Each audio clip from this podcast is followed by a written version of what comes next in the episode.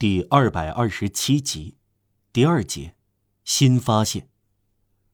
马吕伊斯一直住在格尔伯破屋，他不注意楼里的任何人。当时说实在的，这幢破屋里除了他和荣德雷特一家，没有别的房客。他为他们付清过一次房租，却从来没有对这一家的父亲、母亲和两个女儿说过话。其他房客搬了家，或者死了，或者因为没付房租而被赶走。冬季的一天。下午，太阳露出了一点。这是二月二日，古老的圣蜡节。靠不住的太阳预报了要冷六个星期。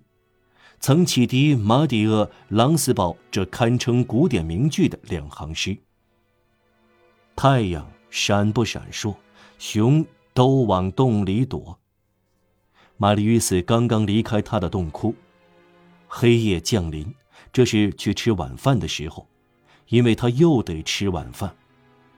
唉，胸怀理想、激情的人也有这个弱点呐。他刚越过门口，布贡大妈这时正在扫地。他说出了这令人难忘的独白：“啊，眼下有什么东西便宜？样样都贵，只有世上的痛苦便宜。世上的痛苦一钱不值。”玛丽·约斯慢慢踏上到城门去的大街，要走到圣雅克街。他若有所思地走路，低着头。突然，在夜雾中，他感到被人的手肘撞了一下。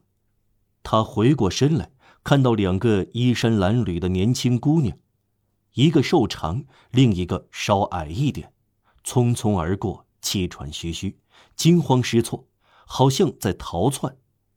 他们迎着他过来，没有看到他，相遇时撞上了他。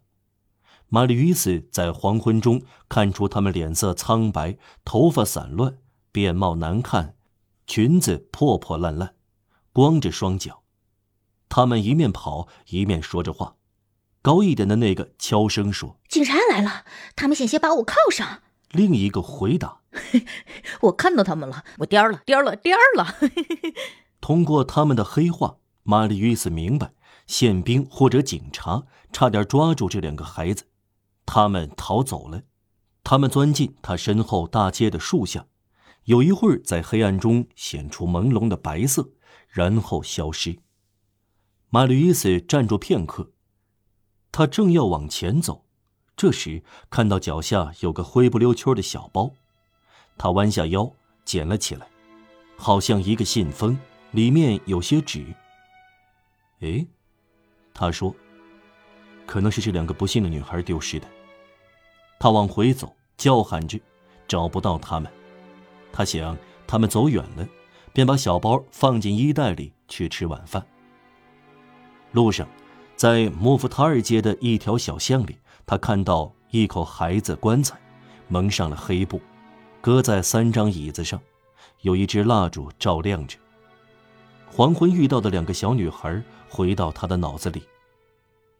可怜的母亲，他想，有一件事比看到自己的孩子死去更悲伤，这就是看到他们悲惨的生活。随后，这些触景伤情的阴霾离开他的脑子，他又沉浸在惯常的思虑中，他又想起在卢森堡公园苍翠的树下。那半年在露天和阳光下的爱情和幸福，我的生活变得多么黯淡无光啊！他心想。我眼前总有少女出现，只不过从前是天使，如今是女鬼啊！